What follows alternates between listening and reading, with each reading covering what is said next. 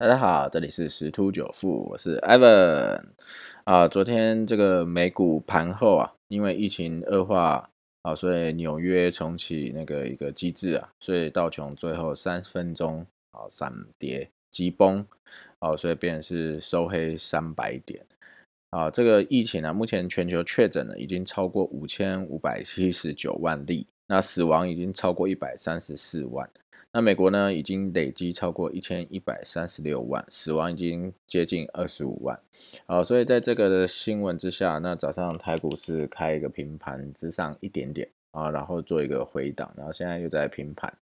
啊，所以现在目前在平盘之间游走，我就觉得说这个今天这样子的盘整几率是很高了啊。那但是这个资金行情啊，目前看起来还是持续的啊，因为汇率已经攻破二十八点七啊，热钱持续的涌进，所以这波行情是资金行情造成是主要原因。那最主要也是三嘎啦，嘎空手哦，嘎那个做空，然后还有外资嘎内资。啊，那当然也有一些话题了。那个 iPhone 这一块还是持续延烧啊。那目前这个呃有新闻啊，去拆解它的这个 iPhone 的成本啊，台积电是大赢家，因为百分之九十八左右的成本都是在台积电供应的这个呃零组件啊，所以说这个获利来讲，台积电是基本上是全吃了啊。另外，因为呃虚拟货币啊最近的涨势不错，比特币已经。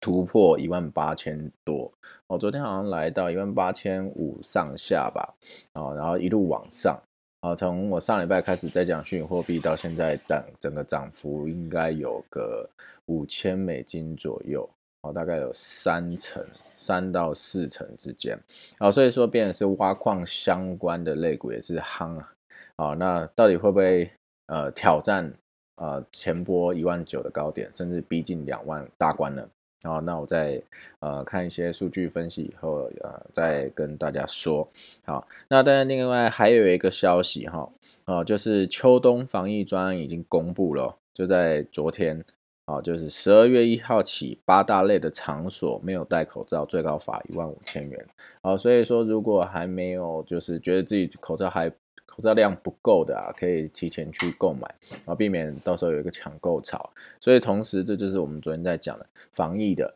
防疫类股，其实可以再琢磨一下，因为政府已经开始要超前布局了。哦，那就是一个题材，哦，是是有机会的。好，那这以上的分享就到这边喽，谢谢大家，拜拜。